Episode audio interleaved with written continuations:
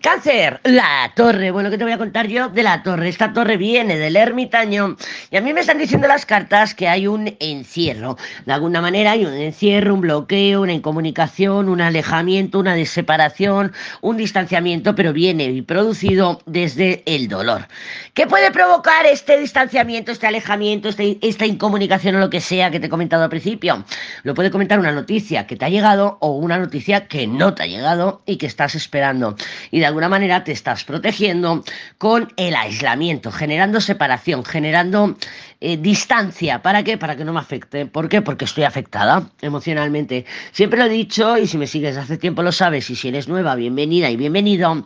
El ermitaño no es no quiero, el ermitaño es un no puedo. Y la torre, junto al ermitaño, en este caso ermitaño torre, nos hablaría de una incomunicación. Es como es verdad que es más severa la incomunicación cuando es torre ermitaño. Cuando van al revés, es más severa la comunicación. Llega una información o algo que me rompe. Eh, la comunicación, la expresión lo que sea, y me tengo que hacer introspectiva, o sea, me, me recluyo.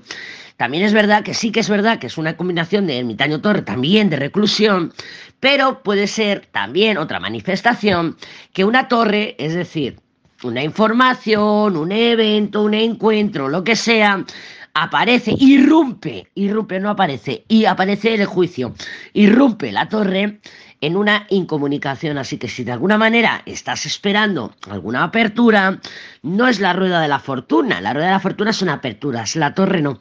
La torre son ¿cómo decirte? Terremotos, ¿vale? Entonces, tú dices, bueno, pues yo hace que no hablo con el Pepe dos semanas y no le quiero hablar porque estoy con el ermitaño. Estoy enfadada, dolida, esto y lo otro y de pronto, ¡paz! Salgo, voy al bar y justo sale él y me lo encuentro, ¡paz! Cara a cara. What the fuck? Eso es.